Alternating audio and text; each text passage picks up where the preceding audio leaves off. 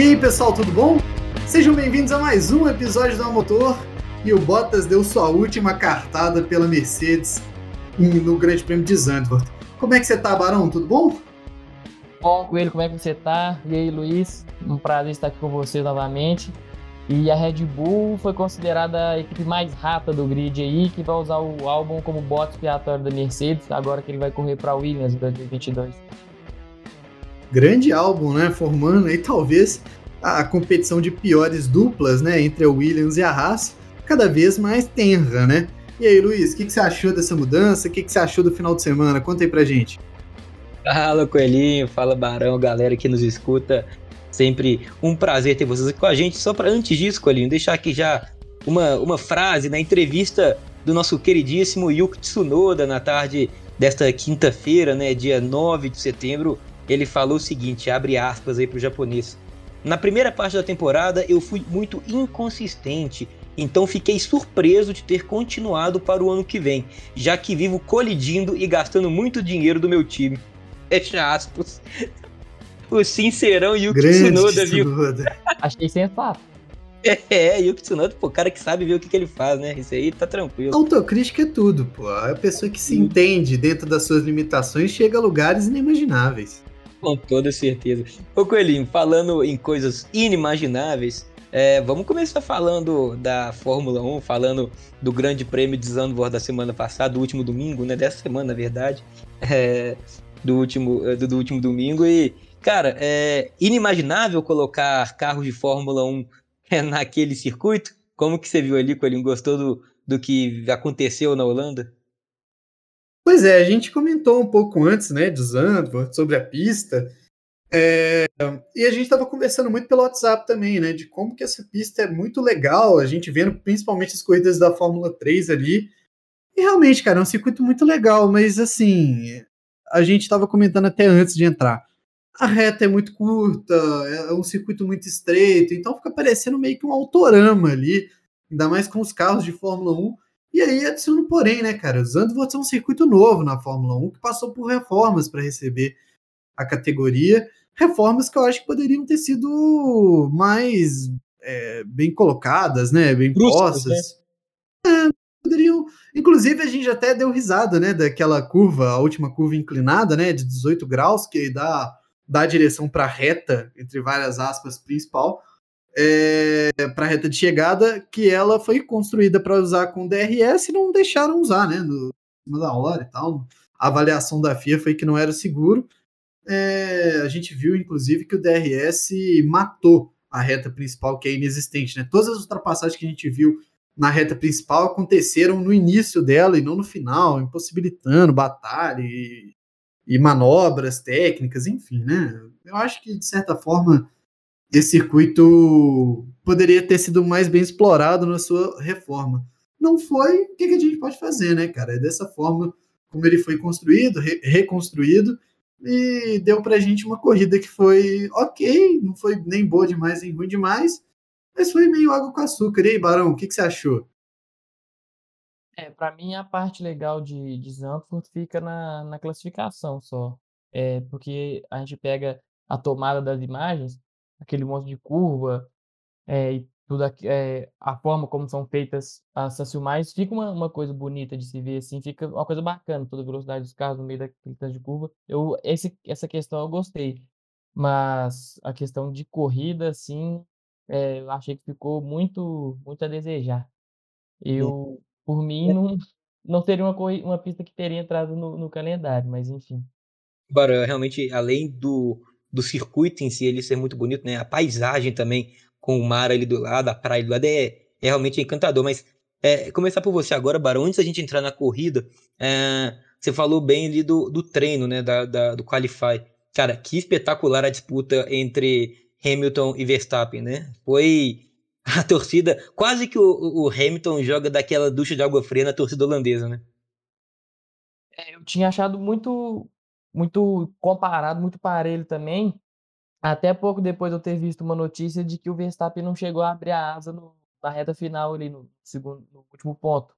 É, ele, ele conseguiu ser mais rápido do que a Mercedes, apesar de ter sido pouco, é, sem a abertura da asa móvel. Então, isso mostra quanto que, que a Red Bull estava superior à Mercedes naquele momento. Mas, com certeza, mesmo assim, a diferença foi, foi bem pouca. E se o Verstappen comete um erro um pouquinho menor ali, né, durante a volta dele, o Hamilton tira a pole das mãos dele e o povo holandês ficar com aquele nó entalado na garganta, né? Mas eu acho que, de qualquer forma, pelo que a gente viu durante a largada, é, a situação se inverteria e o Verstappen levaria a corrida de qualquer maneira. Do Coelhinho, teve algo que surpreendeu no grid de classificação? É, algum piloto, alguma equipe que surpreendeu ou para o bem ou para o mal, é, fazendo um bom qualify ou não?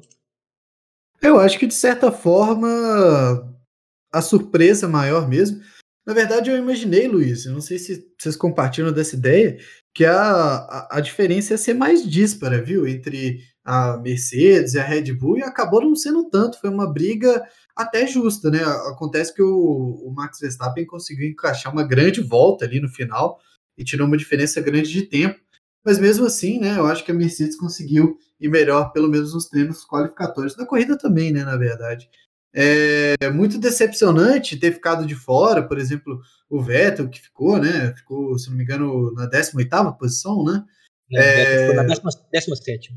17, foi na zona de corte ali. O Norris também, é, sempre próximo disso, né? De ser eliminado, acabou sendo eliminado no Q2, né? O, o Isso, Norris. é terceiro. É, então, várias, várias pessoas que estavam indo bem numa crescente, acho que o Norris é a maior surpresa no caso.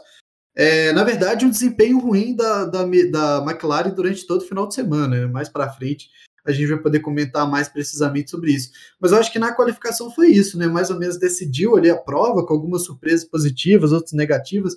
E eu digo a respeito de rendimentos positivos e negativos, né? Na verdade.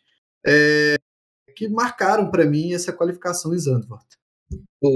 Entrando é, é, na corrida, Coelho, é, passa para a gente, antes da gente, antes de começar a falar um pouquinho sobre a corrida, é, então como ficou é, aquele top 10 que a gente sempre fala é, lá em Zandvoort, por favor? Beleza, Luiz, vamos lá. Ó, na primeira posição, Luiz, ficou o Max Verstappen, né? Como a gente viu e reviu por várias vezes. Na segunda colocação, o Lewis Hamilton, inclusive marcando a volta mais rápida, talvez um dos grandes pontos aí do final de semana. O Bottas ficou em terceiro, outro grande ponto do final de semana. O Gasly em quarto, Leclerc em quinto, Fernando Alonso em sexto, Carlos Sainz em sétimo, Sérgio Pérez em oitavo, numa grande corrida, né? O Alonso também, esqueci de citar. Em nono, o Esteban Ocon, fechando um bom final de semana para a Alpine. Em décimo, o Lando Norris pela McLaren. E aí eu estendo, né, para falar ali até o décimo terceiro, se você me permite, Luiz. O 11 é o Daniel Ricardo, da McLaren. Lance Stroll em 12 da Aston Martin. Sebastian Vettel num péssimo final de semana em 13. Boa. E aí, o Coelho, você já tinha citado um pouquinho dessa dificuldade que a McLaren teve né, na, na, na corrida, no final de semana como um todo. É, a gente viu até nas últimas voltas ali é, a McLaren pedindo para o, o Ricardo é, deixar o Norris passar, porque falando que o Norris estava mais rápido. E aí o Ricardo falou, beleza. Aí o Ricardo deixou. Aí tem um rádio muito engraçado, né? Dele falando depois assim, quando acaba a coisa, perguntando, ah, e que lugar que o, que o Norris ficou? Depois que o, que, o, que o engenheiro dele fala que ele terminou em P11, né? Ele falou, e o Norris, em que lugar que ele tá mais rápido que eu? Pô, ele ficou em P10. Aí ele ficou assim, aí aquele silêncio, tipo, pô, ele não tava tão mais rápido que eu. Não conseguiu ganhar posição nenhuma. Que, como assim ele tava tão mais rápido, né? Por que, que eu perdi esse, esse pontinho, então? Aí foi até meio constrangedor, né? Mas é, fala um pouquinho para a gente, então, da sua opinião da corrida mesmo, algo que te chamou mais atenção. É, em relação à McLaren, eu acho que foi isso, né, cara? Péssimo final de semana. Para a primeira vez, a gente não poder culpar o Ricardo por um mau desempenho, né? Muito pelo contrário, eu acho que ele conseguiu manter a média ali da equipe. É, eu achei muito lamentável a forma como o Lando Norris fez a, a, qualificação, e é lógico, é um piloto que vem indo bem, de forma consistente durante todo o ano. Isso não pode ser um ponto que, que a gente resume né, a participação dele na Fórmula 1 essa temporada, mas é claro, para mim ele parece muito lógico que foi um final de semana muito fora da curva, tanto para ele quanto para a McLaren. Eu não sei exatamente explicar ali o que aconteceu, não vi se a McLaren falou alguma coisa sobre isso depois, é, se alguém souber me informar, inclusive mas eu acho que a surpresa negativa ficou por aí, né? A, o desempenho do Aston Martin também, cara, foi muito ruim, né? Como já esperado por alguns, né? Por outros nem tantos. Eu acho que cada vez mais parece que o Vettel, quando vai bem, tem um desempenho muito acima da média e não que ele corresponde com as expectativas que a gente tem em cima dele, né? É, eu acho que além disso, né? Eu já tinha comentado anteriormente a Alpine mais um grande prêmio, né? Mais um é, o trabalho de dupla está sendo muito bem acompanhado com um carro que para mim não está no top é, médios da Fórmula 1, né? Se a gente for comparar, mas vem entregando bons resultados com essa dupla de pilotos. E aí, Barão, você concorda com alguma coisa que eu disse? Discorda? Concordo, eu acho que esse foi um fim de semana muito atípico da, da McLaren, deles andando tão atrás assim, principalmente tão atrás da, da Ferrari, conseguiram ali um quinto e um sétimo lugar, que, e que são os rivais diretos deles na, na disputa do campeonato de construtores. É, é nessa questão aí entre o Norris e o Ricardo, é, já que a McLaren viu que não que o Norris não conseguiria é, ganhar mais nenhuma posição, a coisas podiam reinverter, né? As posições, acho que seria uma coisa um pouco mais é, de um lado mais esportivo da situação e até também para poder dar uma elevada um pouco na, na, moral do Ricardo, somar um pouquinho mais de ponto, que, que ele está numa fase muito muito baixa aí, não está conseguindo sair muito bem com, com o carro. Mas o que me surpreendeu bastante também foi, como citei aí, o desempenho da, da Ferrari. Tomou aí pontos muito importantes para o campeonato de construtores. Boa. É, algo mais que vocês lembram assim de, de interessante? É, eu, eu, gostaria até de, de citar, viu, Barão, antes de você complementar, é, a corrida até é, surpreendente, eu diria, do Robert Kubica, né, que, que substituiu o, o o Kimi Raikkonen na, na Alfa Romeo, né? O Kimi estava ali com Covid, não pôde é, estar nesse final de semana, como também não vai estar é, na Itália, em Monza, né? Então, é, o Kubica conseguiu fazer um, um, grande prêmio ali, mantendo, ficando ali próximo ao Giovinazzi, né? O Giovinazzi acabou em 14 e o Kubica em 15 O carro já não ajuda muito também, então não tem, não tem muito o que fazer, mas é um final de semana de um piloto muito experiente, que estava há muito tempo fora, mas que conseguiu fazer até um, um, um sábado e um domingo bem consistente, né? Diga lá, Barão. É importante ressaltar, perdão, ressaltar aí também a, a corrida do, do Gasly. Quarto lugar com, com a AlphaTauri, mostrando aí mais, um, mais uma etapa muito consistente dele. Temporada dele excelente, muito forte. Ainda mais se a gente for comparar com, com o Tsunoda, né? Apesar do Tsunoda não ter, não ter concluído a prova. Mas o Gasly em quarto lugar aí foi uma das coisas que mais me chamou a atenção na corrida.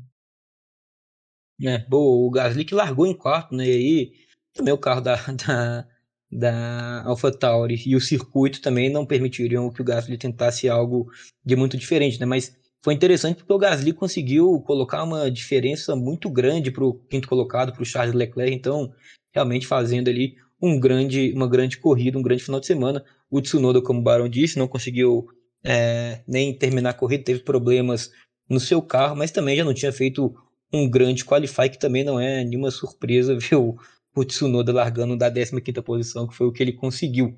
É, Coelhinho, algo a complementar?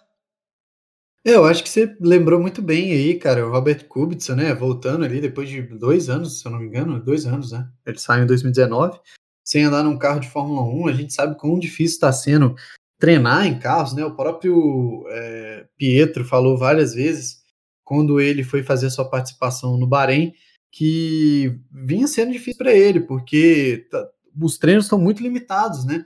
E a gente sabe tudo que passou, né? O, o Robert Kubica, como ele foi mal na temporada em que ele voltou, que ele retornou, e com o carro ruim, cara, ele não tomou tempo, viu? Ele andou justo. Eu achei que ele andou de forma justa com outros pilotos ali, né, que estão andando durante todo o tempo.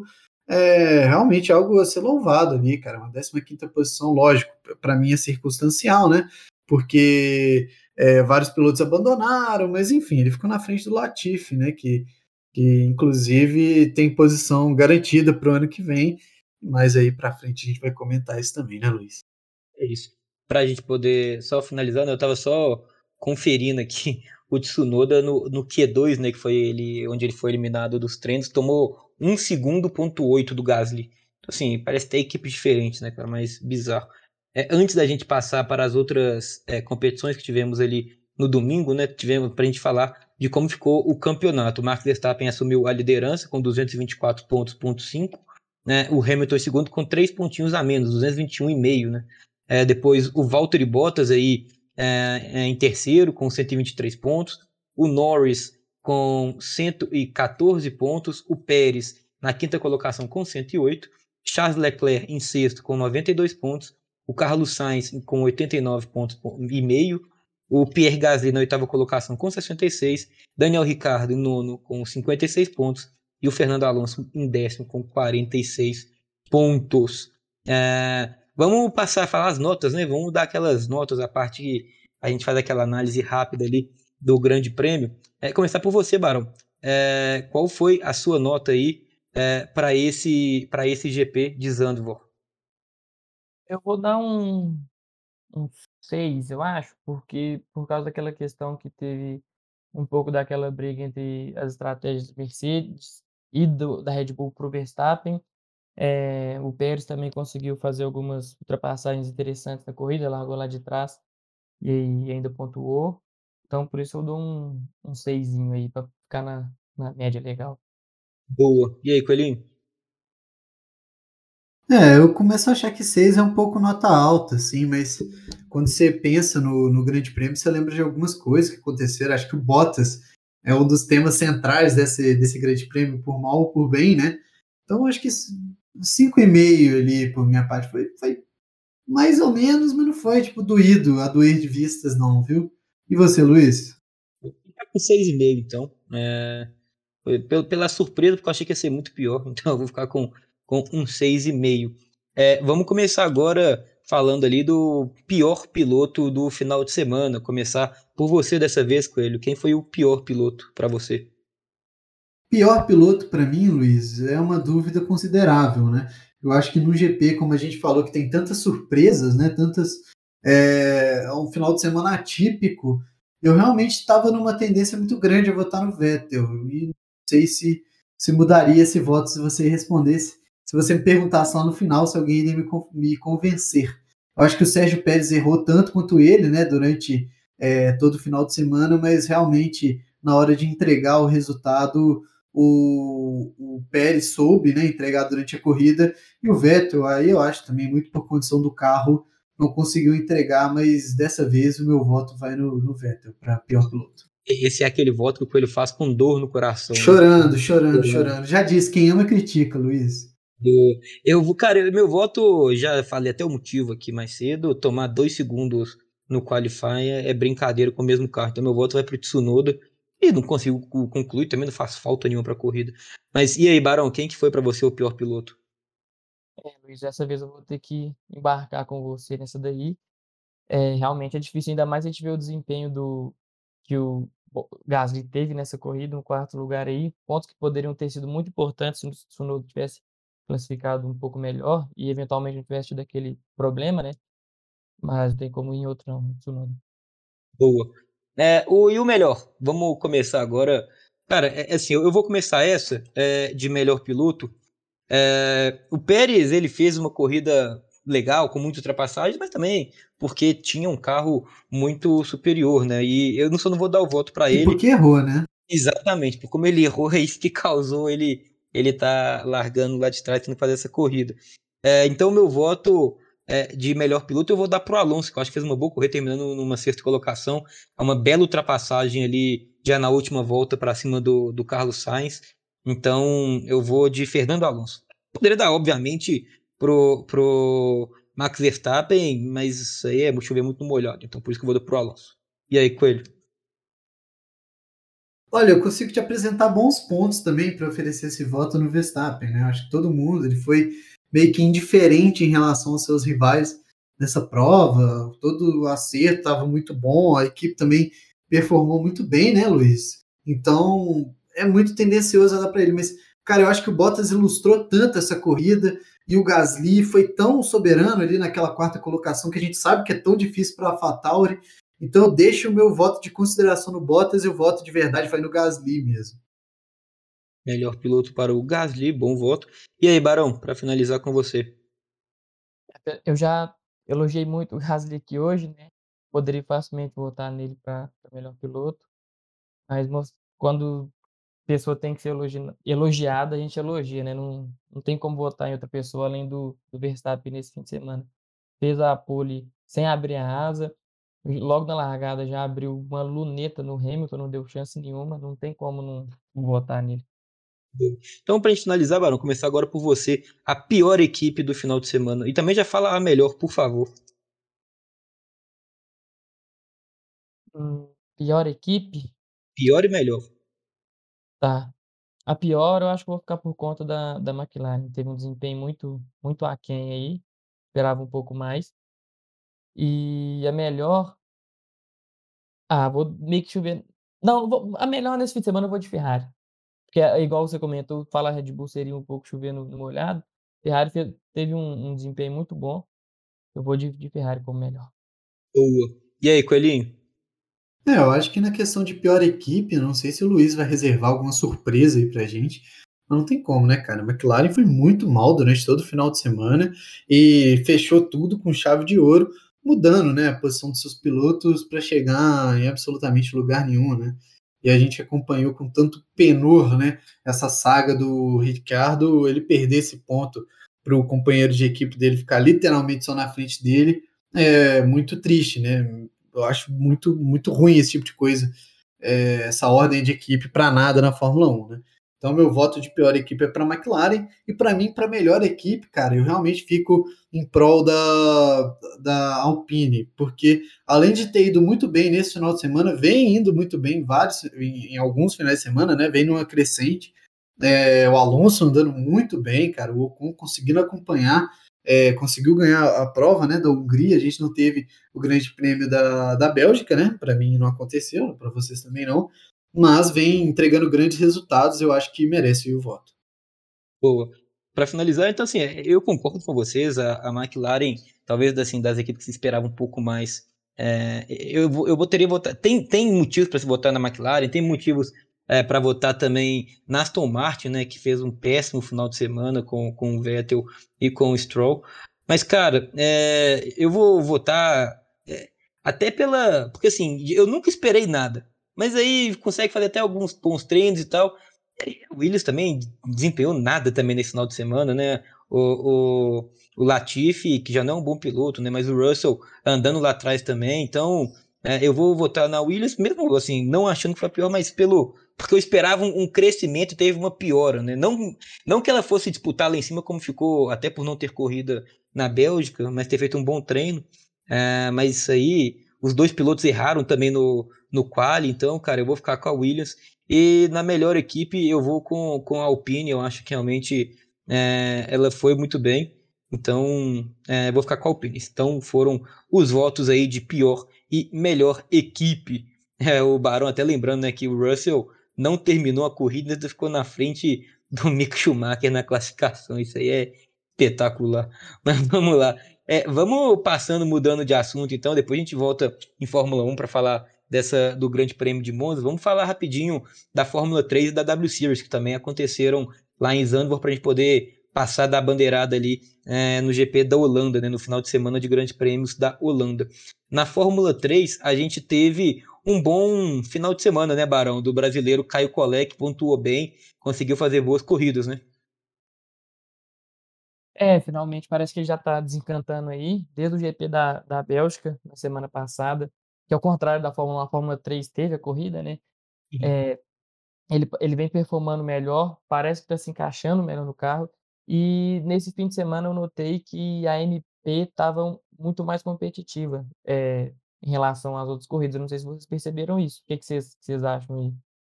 Gostei. Tanto, tava, tava bem. Tanto o Caio Collet quanto o Vitor Martins, né? Os dois pilotos. Muito... A MP era para estar tá mais na frente no campeonato de equipe, se ela estivesse competindo como todo mundo com três pilotos, né? Mas a MP compete só com o Vitor Martins e com o Caio Collet, porque o terceiro piloto deles é uma piada de mau gosto. Tem um, tem um holandês lá que eu até esqueci o nome dele. Nunca consegue fazer nada também. Então, assim, não dá nem pra lembrar. É o Van der Helm. Van der Helm é o nome dele, tô pegando aqui. É, nunca, nem pontuou no campeonato ainda. Então, é vergonhoso. O MP poderia estar muito melhor no campeonato de construtores. Mas realmente, o, o Colé é, vem numa crescente boa, né? Se a gente pegar o, as três corridas da Bélgica, as três corridas é, do Grande Prêmio é, é, é da Holanda, o Caio Collet ter, teria como pior resultado um quinto lugar, né? ele ficando sempre em quarto e quinto ali. É, mas infelizmente, né, no Grande Prêmio da Bélgica, na primeira corrida ele foi punido. Ele terminou em quinto, mas foi punido, caiu para nona colocação. Então, é, o Collet conseguiu, como eu falei, dois quintos lugares e um quarto nesse final de semana é, mantendo uma média muito boa. Né? Só passar rapidamente aqui os resultados, então, o top 5, passar o top 5 só porque é muita coisa, né? É, da primeira corrida a gente teve o, o irmão do Charles Leclerc, né? É, terminando na primeira colocação, o Logan Sargent em segundo, o Iwasa em terceiro, o Jack Crawford em quarto e o Caio Collet na quinta colocação. Na segunda corrida, tivemos o Vitor Martins, companheiro do Caio, na primeira colocação, o Novalak na segunda, o Federic Vest na terceira, o Caio Collet em quarta e o David Schumacher na quinta posição. E aí, na corrida 3, né, corrida que vale mais pontos, tivemos ali o Dennis Hauer, né, o Dan Hauer uh, na primeira colocação, ele que largou em primeiro, fez uma corrida de ponta a ponta, não dando chance para ninguém, realmente voando o, o, piloto norueguês. Na segunda colocação, o Novala, na terceira, o Smolja, na quarta, o Jack Dohan e na quinta, o Caio Collet. O, o Vitor Martins, né, o piloto, o companheiro do Collet, na última volta ele tentou uma ultrapassagem para cima do David Schumacher, ele era o terceiro, a briga pela segunda colocação, o Vitor era o terceiro, e aí ele errou, bateu no David Schumacher, tirou os dois da corrida. É, o, o Vitor até conseguiu continuar, né, mas tomou punição, e aí caiu para a décima colocação, é, tendo um lance bem infantil e bem triste ali do Vitor Martins, acabou achando que dava e realmente não tinha espaço para ultrapassar ali na, na curva 3. É, a Fórmula 3, que tem na primeira colocação o Dennis Hauer com 193 pontos, o Jack Dohan em segundo com 150, o Novalak com 122 na terceira colocação, o Vitor Martins é o quarto com 117, na quinta o Frederic Vest com também 117, Smolhar em sexto com 107, o Oli Caldwell com, na sétima colocação com 92 pontos e o Caio Collet é o oitavo com 87. O Collet que se aproximou bem aí do Caldwell e do Smolhar, né, os sétimo e sexto colocado. A Fórmula 3 que volta é, no final de semana da outra semana, né, no, do, entre os dias 23 e 25 de setembro, para a última etapa lá em Sochi. Né, as três últimas corridas irão acontecer em Sochi. É, algo mais a acrescentar aí, Coelhinho, da, da Fórmula 3? Não, eu acho que só louvar como foi bom né, o desempenho. É, é lógico que a gente sempre presta muita atenção no Caio Collet, né? Mas eu acho que de forma geral o Vitor Martins também andou muito bem. A segunda prova ele teve uma direção muito segura, né? Mas eu, eu tipo assim, eu fiquei maravilhado em como o Caio Collet soube transformar, principalmente ali, né? Que a gente, a gente não é muita muito se diz no, dos esportes americanos no clutch time, né, na hora do fechamento assim da prova, como ele ganhou posições importantes, né, como ele esteve apto a ganhar, por exemplo, se não me engano, se foi na primeira prova, eu acho, é, que abandonaram alguns pilotos na frente deles, alguns pilotos erraram, ele conseguiu estar tá apto a ganhar mais posições e a, e a conquistar um melhor resultado. Então, acho que isso é muito, muito importante, principalmente para ele, que é, vem desempenhando muito bem nessa temporada, conseguiu achar o seu ritmo, conseguiu achar o seu ritmo. Quem sabe numa próxima temporada é, manter esse ritmo bom e seguir é, em frente nessa caminhada que, para mim, começa a esbanjar um bom futuro, né, Luiz? É isso, Caio, bem lembrado aí, na, na segunda corrida que ele terminou na quarta colocação, se tivesse mais uma voltinha ali, ele terminaria com toda certeza no pódio, pegaria o terceiro lugar, ele veio diminuindo, já estava a quatro décimos do Vest, então ele poderia com toda certeza é, ter pego pelo menos um pódiozinho nesse final de semana, mas. E justamente nisso, assim... né, Luiz? Nessa crescente que eu tava falando, né? Que é, logo no final da prova ele tava meio que estacionado ali, eu já não imaginava que ele. Eu já tava torcendo para que a corrida terminasse, né? Imaginando que ele fosse sofrer alguma pressão pela posição dele, mas muito pelo contrário, né? Foi chegando às voltas finais, parece que ele conseguiu salvar equipamento para dar uma pressão ali no, no Frederic Vest. Com certeza. Ainda na terceira corrida, né, ele largou da sexta colocação, teve um acidente na sua frente, ele teve que frear ali, desviar, caiu para a nona colocação, e aí conseguiu ir ultrapassando todo ali, muita gente, chegou na quinta colocação, então foi uma, uma bela corrida também de, de recuperação do Caio na corrida 3. Então, a, a, de Fórmula 3 é isso, como eu falei, ela volta daqui dois finais de semana é, na etapa de Sochi, será a última etapa da Fórmula 3. Para a gente finalizar de Holanda e Zandvoort, tivemos também a W Series, né, Barão? É, se você pudesse passar para a gente os resultados e como ficou a classificação geral depois deste final de semana, por favor. É isso aí. É, a disputa entre a Alice Powell e a James Chadwick tá, tá pegando fogo, tá sendo ponto a ponto. E quem ganhou dessa vez na, na Holanda foi a, foi a Alice Powell. Ela agora assume a liderança do campeonato porque tem uma vitória a mais, mas ela e a James Chadwick, as duas estão com, com 109 pontos. Estão disputando aí tento a tento o campeonato. É, vai ser é, muito pegado. Agora, ainda mais que elas estão na, na reta final. A próxima uh, a corrida acontece só lá nos Estados Unidos e a etapa vai fechar no México. Então é muito importante a gente ficar de olho aí entre essas duas, porque o título está para ser definido entre elas. É, na corrida, é, quem levou a vitória, como comentei, foi a Alice Powell. É, a James Chadwick ficou em segundo, a Emma Kimiline ficou em terceiro, em quarto foi a Nerea Marti, em quinto, Jessica Hawkins, sexto, Abby Eaton, em sétimo, Abby Pullin, oitavo, Belém Garcia, nono, Sarah Moore, e em décimo, Miki Koyama. É, a Bruna Tomazelli, infelizmente, teve mais um fim de semana ruim aí. Desde a Hungria, ela não consegue encaixar boas corridas, nem boas classificações. Na Hungria, foi a última vez que ela pontuou, ela ficou em nono. Aí, na corrida de Spa, 15º. Em Zandvoort, na Holanda, 17º. É, tá precisando aí dar uma se adaptar um pouco melhor à, à, categoria, não, não vem, infelizmente não vem estando tão bem quando, quanto a gente imaginava. Até pouco tempo atrás ela estava no, no top 10 do, da categoria ainda, agora ela está na 14 colocação, mas a gente vamos esperar aí para ver o que, que ela pode alcançar nessas duas etapas finais aí que, que ainda tem para vir na, na W Series. A classificação do campeonato, então, é, Alice Powell primeiro, James Chadwick segundo, terceiro Emma Kimilainen e quarto a Nerea Marte, que coincidentemente, né, o top 4 da, da, corrida é o top 4 do campeonato. Em quinto é a Fabienne Woland, sexto Sarah Moore, em sétimo Irina Sidorkova, oitavo Belém Garcia, nono Marta Garcia e em décimo Abby Eaton. E aí fechamos com a Bruna Tomazelli em décimo quarto lugar. Boa. Passando então a bandeirada final aí, nesse final de semana de Holanda, vamos falar já das expectativas né, para o Grande Prêmio de Monza, que começa aí nesse final de semana. Acontece a Fórmula 2, por exemplo, volta, a gente fala sobre isso, Fórmula 1, que é o nosso primeiro assunto. Tem corrida, tem corrida sprint também, né? Para o pessoal aí que gostou de ver aquela corrida sprint na Inglaterra, vamos ter de volta agora em Monza. E aí, Coelhinho, sua expectativa para esse GP nessa pista que é uma das mais tradicionais também, né, do circuito aí da Fórmula 1.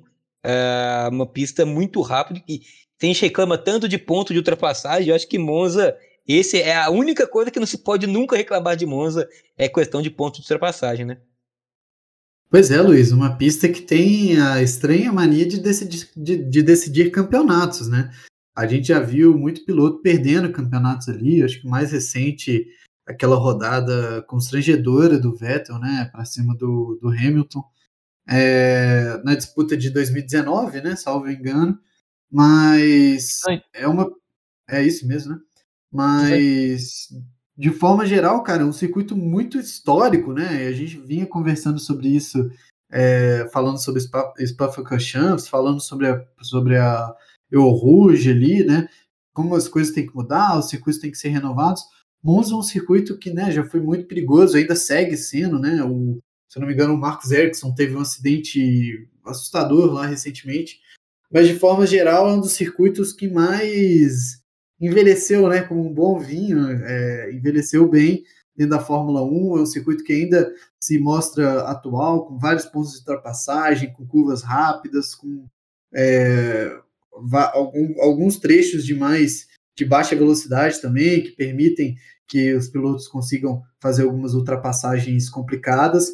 Então é um circuito que é muito bom de se ver, e que bom que lá vai ter a Fórmula 2, que bom que lá vai ter Sprint Race, que aí a gente vai poder é, ter mais, mais um pouco né, desse gosto que é o, o, circuito de Monza de Fórmula 1, e ainda mais que a Ferrari, como o Barão bem disse, né, vem no grande resultado. Tenho certeza que os Tifosi vão estar muito felizes por lá.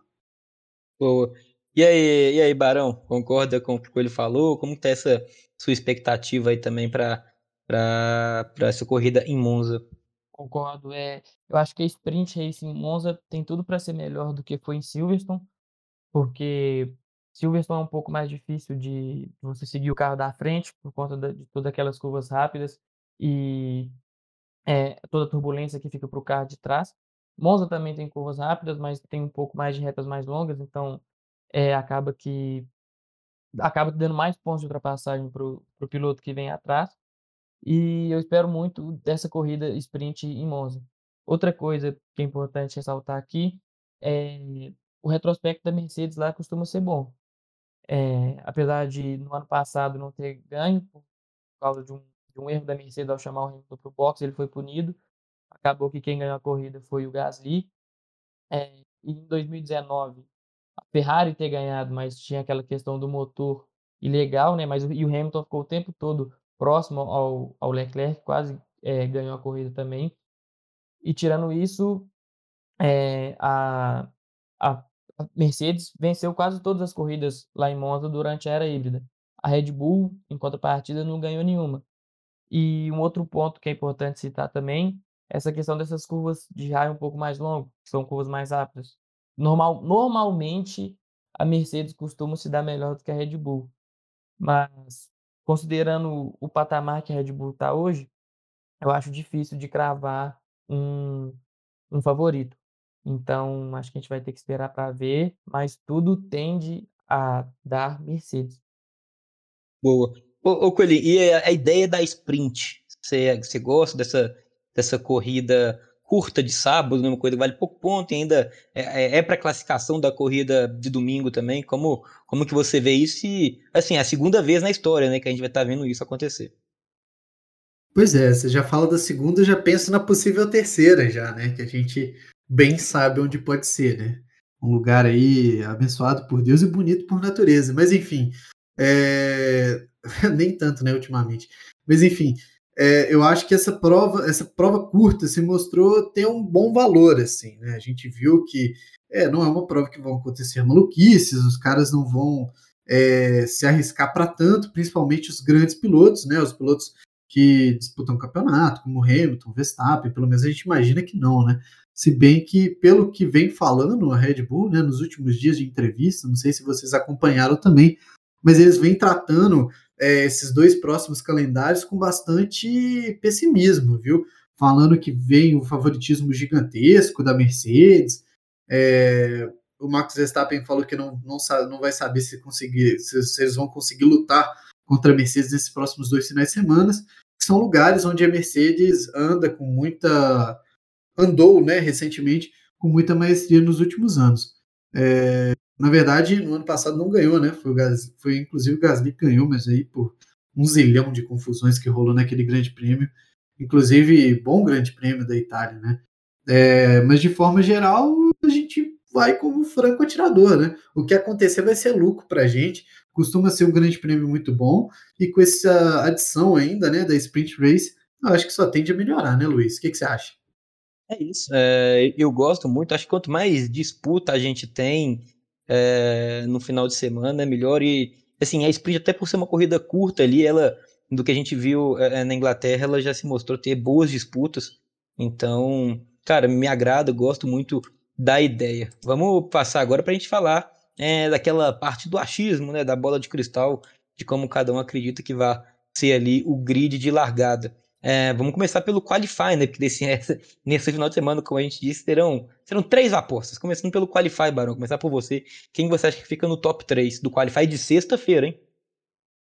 Ah, é verdade, né? Tem a de sexta. Uh... Verstappen, Hamilton Norris. Oh, que, que isso, cara? Jesus, olha o Barão. Mas vamos, vamos esperar que daqui a pouco, pouco ele nada me surpreende, mas vamos esperar pra gente ver a corrida do Barão como vai ser, hein? Não, é. mas eu tô achando que ele tá fazendo a aposta reversa aí, mas beleza. É, tá doido. Vamos lá. então o Barão ficou de Verstappen, Hamilton e, e, e Norris, é isso, Barão? E Norris, é. Beleza. Coelhinho, e você? Cara, eu vou de Hamilton, Bottas e Norris. Peraí. É, Norris. Como que ficou você, Coelhinho? Repete, por favor. Hamilton, Bottas e Norris. Só não botei o Bottas em primeiro colocado porque ele já foi demitido. Tá, e eu vou de Hamilton, Verstappen e, e Bottas. É... Então esse vai ficar o meu, o meu quali. Eu vou começar por você agora, Coelhinho. Como você acha que fica a Sprint Race? Como que ela vai terminar? Hamilton, Bottas e Verstappen. Hamilton, Bottas e Verstappen. E aí, Barão? Hamilton, Verstappen e Bottas. Bom, já tá. O Verstappen caiu uma já. Vamos ver na corrida como vai cair o Verstappen pro Barão. Eu vou ficar então com é, é, Hamilton, Verstappen e Norris na terceira colocação. É, na corrida, eu vou começar dessa vez. Eu aposto em Verstappen. Hum, Verstappen, Hamilton. Não, vou começar com. Vou, acho que o Hamilton ganha. Hamilton, Verstappen e. E vou colocar o Leclerc pela torcida da Ferrari para ter um ferrarista no pódio, porque a torcida faz uma festa impressionante. Então o meu pódio ficar dessa forma. É Hamilton, Verstappen e Charles Leclerc. E aí, Coelhinho, como que fica o seu pódio da corrida, por favor? Eu acho que fica Hamilton, Bottas e Ricciardo. Por que não? Isso aí, isso aí foi com coração demais, tá doido. Mas só pra, só pra, você tirou o Verstappen do pódio, você acha Eu que acho que ele não termina, eu acho que ah, ele não termina entendi. a prova, é isso que eu vou falar, é isso que eu ia falar. Beleza, tranquilo então. E aí, Barão, para terminar com você, quem que fica, quem que para você ganha é, a corrida, fica em segundo e terceiro lugar? Tô tentando não deixar o clubismo falar mais alto, entendeu? Mas vai falar, tenho certeza. Vamos ver, quer ver? Ainda mais considerando o retrospecto, né? Hamilton, Verstappen e, e terceiro.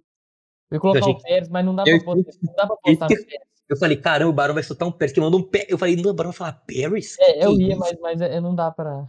Na parte que tá, não dá pra postar no Pérez, não. ah, o Norris volta pro terceiro lugar. É isso, pra gente finalizar de Fórmula 1, a gente teve também é, essa uma semana Ô, agitada Luiz, Só para poder falar antes que o Verstappen não costuma ir bem nas pistas italianas, né? Ele conseguiu meio que quebrar, né, essa maldição na prova de Imola, né? Quebrando inclusive o Hamilton, mas de forma geral, eu acho que eu, eu apostei pelo menos no abandono dele em cima disso. E cara, é, sério mesmo, dei uma voltinha aí na internet pesquisando Red Bull, não sei o que, Verstappen. Os caras estão bastante pessimistas. Eu não sei se é para abaixar o, o, sarrafo e conseguir é, apresentar um resultado melhor, mas, cara, é inacreditável ouvir, né? Depois de tantas apresentações, né? A apresentação como foi da Holanda, eles com um pessimismo tão grande assim, né? Verdade, verdade. É, como eu dizendo, então, para a gente poder finalizar o assunto de Fórmula 1, é, essa foi uma semana com muito agito né, nos bastidores, ali no paddock da Fórmula 1. Né? Tivemos algumas renovações, é, alguns pilotos trocando de equipe, alguns que a gente achava que talvez não iria ver novamente na Fórmula 1, voltando à Fórmula 1. E aí, Barão, o que, que você pode trazer para a gente aí dessas, dessas novidades todas para os assentos da, do ano que vem? De qual vocês querem? Foi mal batido claro aqui. É, mas de qual vocês querem começar a comentar? Vocês querem começar da, da do Vamos Russell? Começar do principal. Vamos começar no principal da mudança da Mercedes. Boa. Tá. Uh, então, já era meio que esperado, né? Isso já era pedra cantada ali desde o que? 2018, 2019? Desde e... quando o Russell nasceu, né? Você estava é... cantado. que ele ia assumir esse, esse posto na Mercedes, acho até que demorou demais, mas eu acho que muito disso vem em questão da Mercedes também ter visto é, o crescimento da, da Red Bull nesse, nesse último ano e ela ter visto a, a hegemonia dela aí um pouco ameaçada aí no campeonato de construtores. É, se fosse o Russell esse ano na Mercedes, provavelmente no lado de construtores eles não teriam tanto problema, porque o Russell com certeza desempenharia muito melhor do que o Bottas e o Bottas está lá embaixo, assim como o desempenho do Bottas está embaixo, assim como o desempenho do Pérez. Então, é isso meio que o que equilibra ali é, a força das, das duas equipes. Mas o ano que vem é importante a gente abrir aí o, o olho para a Mercedes. A gente não sabe se o carro deles vai ser tão competitivo igual é nesse ano, porque o, o regulamento vai mudar por completo, talvez as, as ordens de força do, da categoria mudem, mas vai ser interessante para a gente poder ver é, como é que vai ser a batalha interna ali entre o Hamilton e o Russell e vai ser uma coisa muito boa para a própria carreira do Russell, independente se no ano que vem a Mercedes não for competitiva, ele tá ao lado ali do Hamilton, vai moldar ele muito bem, vai ele vai aprender muita coisa, e até porque ele é o futuro da da Mercedes, ele vai ser o homem a bater de frente com o Verstappen caso, eh, quando o Hamilton aposente, a Mercedes e a Red Bull continuem dominando a categoria. É isso, eu acho que a grande diferença entre o Russell e o Bottas é que o Russell pode ser um futuro campeão uh, da Fórmula 1. Acho que o Bottas teria muito mais dificuldade para conseguir tal feito. Ô Coelho, com a, com a saída é, do Bottas da Mercedes, o Russell chegando, o Bottas acabou é, na, na Alfa Romeo, né? Que também teve suas mudanças, né? Exatamente, a Alfa Romeo que acolheu o Bottas, né? E vai e se aproxima cada vez mais de um acordo, né? Com a, com a Mercedes, saindo do esquema da Ferrari. É, ah, uma mudança que eu, eu, pelo menos não esperava, né? Essa parceria da Sauber, da Alfa Romeo com a Ferrari já vem de muito tempo, né? É, era uma relação que parecia estar em, em bom tom, né? Na verdade, teve alguns indícios, né? Já no ano passado, quando a, a Ferrari preferiu a Haas ao invés da Alfa Romeo com o Mick Schumacher, já dava alguns indícios, mas não imaginei que fosse chegar tão rápido assim, né? Essa, esse término. E o Bottas, né, que tanto pediu um acordo de multiple years, né, de vários anos na Fórmula 1, conseguiu agora pela, pela Alfa Romeo, né, ele assinou um acordo de vários anos, e vamos ver o que, que, vai rolar, cara. Eu não sei se já se confirmou, né, se vai andar mesmo Nick De Vries na, na Alfa Romeo, mas não sei, cara, eu fico, ao mesmo tempo que eu fico animado de poder ver um novo piloto, né, andando na Fórmula 1, eu fico um pouco com o pé atrás, assim, porque eu realmente gostaria de ver é, mais um tempo do Giovinazzi. Eu não acho que ele é um bom piloto, não acho que ele é um grande piloto. Acho muito difícil que ele vá ser algum momento, mas ele vem entregando bons resultados, né? Inclusive a gente não conversou sobre isso, né? No, no Grande Prêmio de Zandvoort, ele, ele conseguiu é, se encontrar ali na qualificação, logo na corrida se atrapalhou completamente, né? Muito por causa do carro também mas ele conseguiu somar pontos, é, vir entregando bons resultados essa temporada. Eu realmente queria ver mais um pouquinhozinho ali dele é, andando. E Luiz, é, só para poder passar aqui, né, como é que fica a, a, as vagas, né, alinhadas, tudo bem? Vamos lá? Vai lá. Só, só, pra, só uma correção, viu, Coelhinho? Que você falou que o Giovinazzi vem entregando até pontos, né, na temporada. Ele entregou ponto, na verdade, né? Ele tem um só. É, entregou ponto na, em Mônaco, não foi? Foi o primeiro ponto das equipes do baixo escalão. Isso. Então é isso. Mas vai lá, diga lá como ficou certo. Então, tá ficando o grid para essa próxima temporada. É, até então confirmados, a gente tem Verstappen e Pérez, né, pela Red Bull. Do outro lado, Hamilton e Russell, né, no que a gente imagina que vai ser a próxima batalha aí do próximo ano. Norris e Ricardo pela McLaren, Ocon e Alonso pela Alpine, Gasly e Tsunoda também, outra confirmação que você bem lembrou, né, Luiz? No início da, da nossa apresentação aqui no podcast. Vettel e Stroll pela Aston Martin, quem sabe no ano de melhor carro no ano que vem, né? Eles que tanto investem. É, pela Ferrari, Leclerc e Sainz continuam. Pela Alfa Romeo, a gente já tem confirmado Bottas, né? Eu não sei ainda se o Nick De Vries vai ocupar essa segunda posição ou se vai ser o Giovinazzi, mas vai ficar muito provavelmente entre os dois. E a gente tem na Williams confirmado o Albon e o Latifi, né? Em competição direta para mim com o Mazepin e o Mick Schumacher, que ambos não estão confirmados, mas é muito difícil que mude né, esse patamar aí da, da raça. É, tem que arrasa, né? Por isso. É, e aquele negócio, né? O Mick Schumacher não vai tirar porque é o piloto do futuro que a Ferrari aposta, acredito ali, para um dia estar tá pilotando o carro vermelho. E o, o, o Mazepin não vai sair, porque se ele sair, o pai dele provavelmente sai também, e aí a Haas fecha as portas, né? Aí fica mais complicado a Haas sobreviver. Então, é, ainda temos né, alguns espaços, o Coelhinho, para poder ter alguma movimentação na Fórmula 1, né? É, a gente tem ali justamente nessa nessa escalonamento, né? Quem sabe se move um para o outro, se troca dentro da, da, dessas próprias laboratórios das equipes, né? Então a gente pode ver alguma modificação relacionada à Red Bull, a gente não sabe, acho muito difícil mas as vagas que estão abertas mesmo, no momento, acho que é essa da Alfa Romeo aí mesmo. Consegue lembrar de mais alguma? Acho muito difícil que a Aston Martin mude, né, de, de, de pilotos. É, acho difícil que o Pérez saia também. Acho que, acho inclusive que esse final de semana da Itália é um, é um final de semana bem decisivo para a carreira do, do Pérez, né?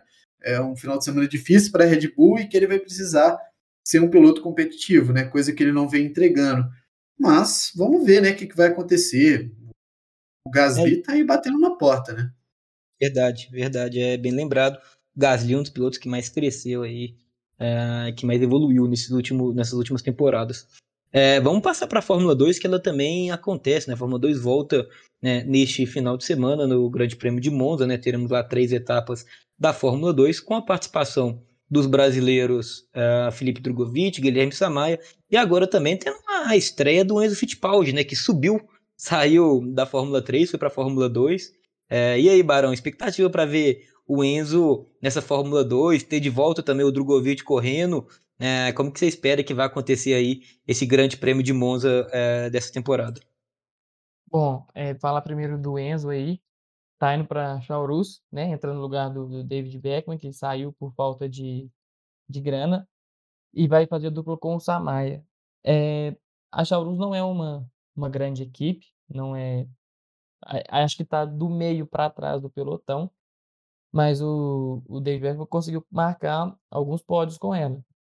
Então, fazem pontinho aqui ali, uma coisa ou outra, é, o carro até consegue entregar esse, esse tipo de resultado. E o Enzo é um piloto bom também. Na, na Fórmula 3 ele teve algumas performances boas, outras, claro, às vezes nem tanto, mas eu acho que ele tem potencial. E a própria equipe, a própria Chaurus acreditou nele para ele poder abandonar a Fórmula 3 e ir para a Fórmula 2. Então, eu vejo com bons olhos essa, essa ida dele.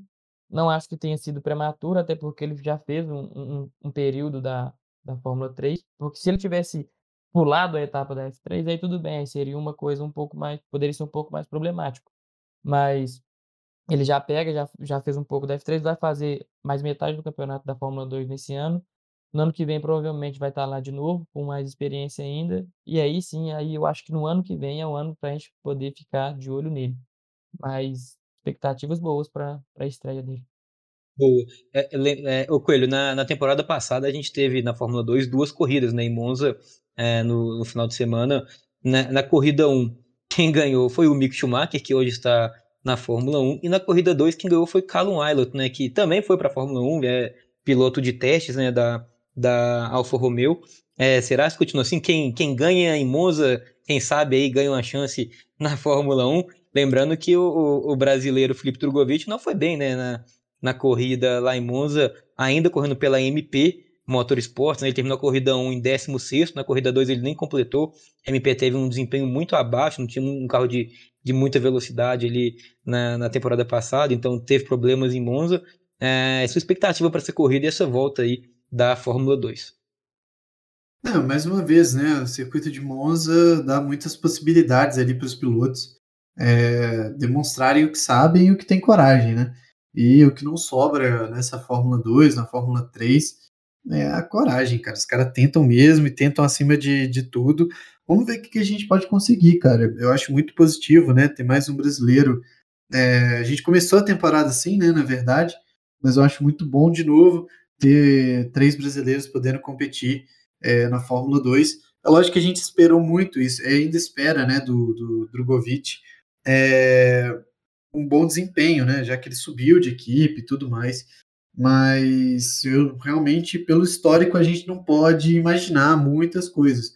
Mas quem sabe, né? Sobra alguma coisa. Mônaco, mais uma vez, é um circuito que entrega surpresas extraordinárias, né? Como foi o caso do Gasly. É, se você voltar um pouco atrás, você vai conseguir achar outras grandes surpresas também. E quem sabe, né, a gente numa grande prova possa ver um grande rendimento aí do Drogovic que embale ele para esse resto de temporada, é, podendo se mostrar ali dentro da categoria, né, Luiz? É isso. Lembrando, né, o Barão falou bem da, da, da que o, o, Enzo foi subiu com a Charuz né, para a Fórmula 2 agora.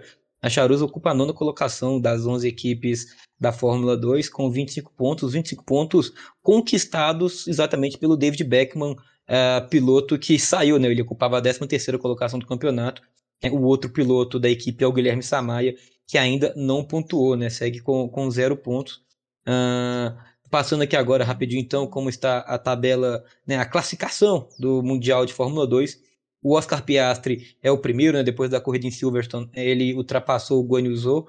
Então, o Piastri, o primeiro com 108 pontos, o Zhu é o segundo com 103, o Schwartzman em terceiro com 91, o Tickton com 89 pontos é o quarto colocado, Yuri Vips o quinto com 85, Theo Pucher é o sexto com 65 pontos, em sétimo o brasileiro Felipe Drogovic, em oitavo Liam Lawson com 58 pontos, em nono Jan Darúvala com 56, em décimo o Verschor com 50 pontos.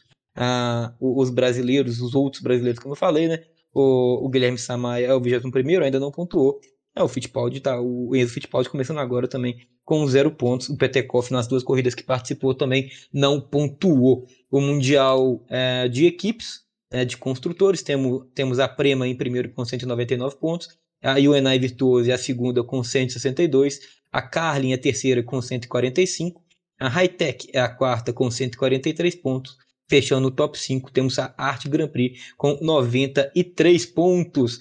Para a gente poder finalizar o programa de hoje, é, temos também uh, uma notícia legal, né? A gente falando aí do, do Petekoff, né? Piloto que disputou a, duas corridas dessa temporada na Fórmula 2. Ele voltando a correr, né, Coelho? É, isso aí é bom, um piloto brasileiro de muito futuro, foi campeão ano passado na Fórmula Europeia, né? E agora está de volta, né? Pois é, o Petekov, que, como, como eu citei, né, poucos momentos atrás, é, começou como um dos brasileiros ali na Fórmula 2, logo no início do ano, passou por algumas dificuldades técnicas no Bahrein, é, algumas dificuldades pessoais ali no circuito de Mônaco, e que foram né, a gota d'água para a demissão dele, né, por parte. É, foi da própria da Campus, né, que ele estava andando, salvo engano. Patrocínio, né, que ele não conseguiu e não conseguiu levar dinheiro, né? É, exatamente. Então, cara, é, foi uma situação muito delicada ali naquele momento, que a gente ficou muito chateado pela forma como foi, né? A gente tinha uma esperança muito grande que ele pudesse, né, ter um grande resultado e vir construindo, é, mas realmente foi um salto, né? Foi um salto de fé. E, e vamos ver se ele consegue reiniciar ali, né? E voltar é, para uma categoria que ele já estava correndo bem, que a gente já tem outros brasileiros correndo também.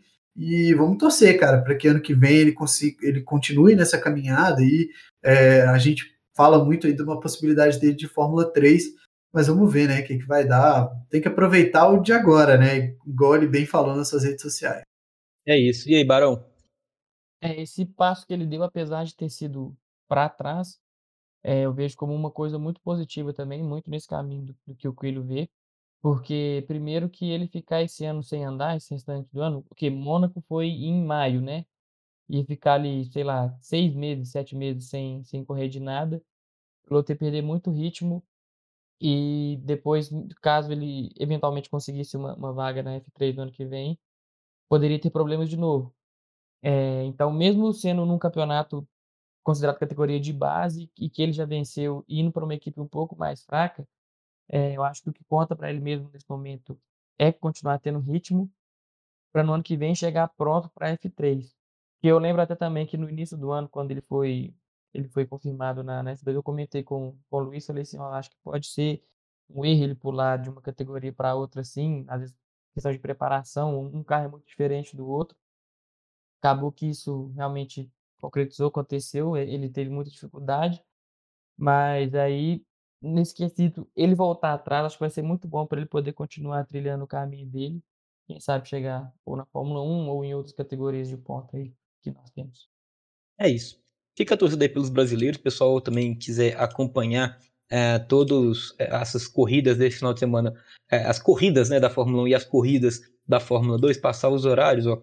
É, a Fórmula 1 ela tem a corrida em sprint, sprint perdão, marcada né, para o sábado às 11h30 da manhã.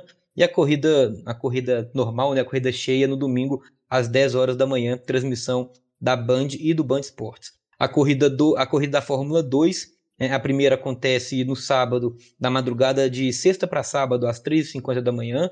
Né, a corrida 2 no sábado também às 9h45 da manhã. E a corrida 3 no domingo às 5h25 da manhã, todas com transmissão do Band Sports, né? O Qualify da Fórmula 2 acontece na sexta-feira às 11h50 e o da Fórmula 1 na sexta-feira, na sexta-feira às, às uma, uma hora da tarde, perdão. Isso, galera. Então, algo mais a acrescentar? Podemos dar ali as bandeiradas final? Como vocês estão aí?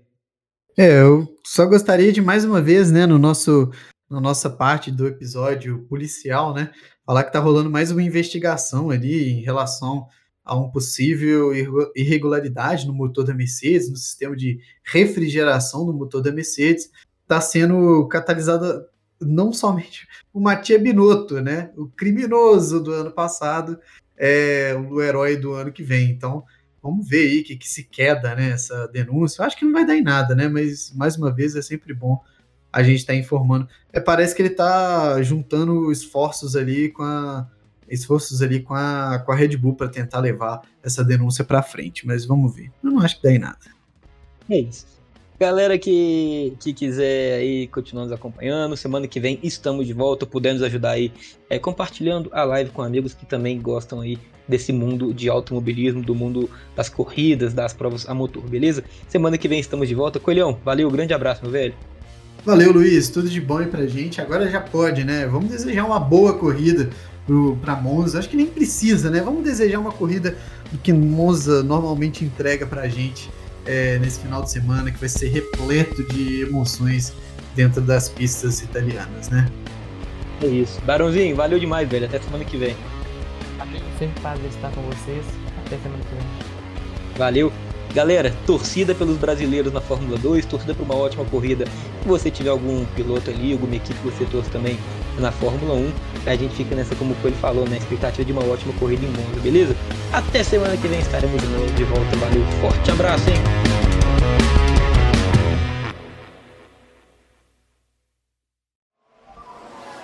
Valtteri, it's James. Please abort the fastest lap attempt for the end lap.